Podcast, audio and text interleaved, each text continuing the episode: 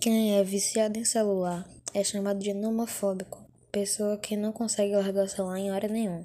E isso não é notado por elas. Esse vício pode trazer problemas psicológicos como ansiedade, pode causar insônia, problemas de estética como rugas, etc. Além disso, como o celular está em todos os lugares, na sua superfície podem estar escondidos bactérias e vírus, e também problemas de postura. Agora passo para Natan.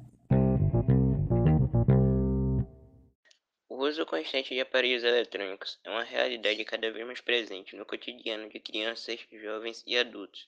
Mas, como todo exagero, o uso excessivo desses aparelhos podem sim trazer prejuízos à saúde dos olhos.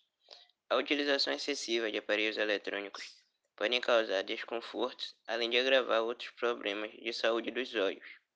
Os sintomas do uso em excesso dos eletrônicos e da síndrome da visão do computador são visão turva, dor de cabeça, sensação de olhos secos, olhos vermelhos e cansaço nos olhos. Agora passo para Clara. Nossas vidas giram em torno das telas. A primeira coisa que fazemos quando acordamos é conferir o celular. Ao longo do dia, conferimos o celular. Com a restrição imposta pelo Covid, muitas pessoas estão trabalhando em casa, sem previsão de volta. Não precisam ir até o trabalho, mas acabam passando mais tempo em frente ao computador sem nem perceber. Agora eu passo a fala para Sofia. Meu nome é Sofia e hoje eu vou finalizar o podcast do meu grupo.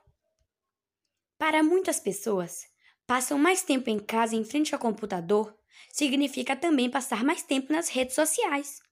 Por isso, é necessário manter medidas do uso. Exemplo: definir limites de tempo de tela, fazer pausas regulares, às vezes desativar as notificações dos apps, não levar o celular ou notebook para a cama.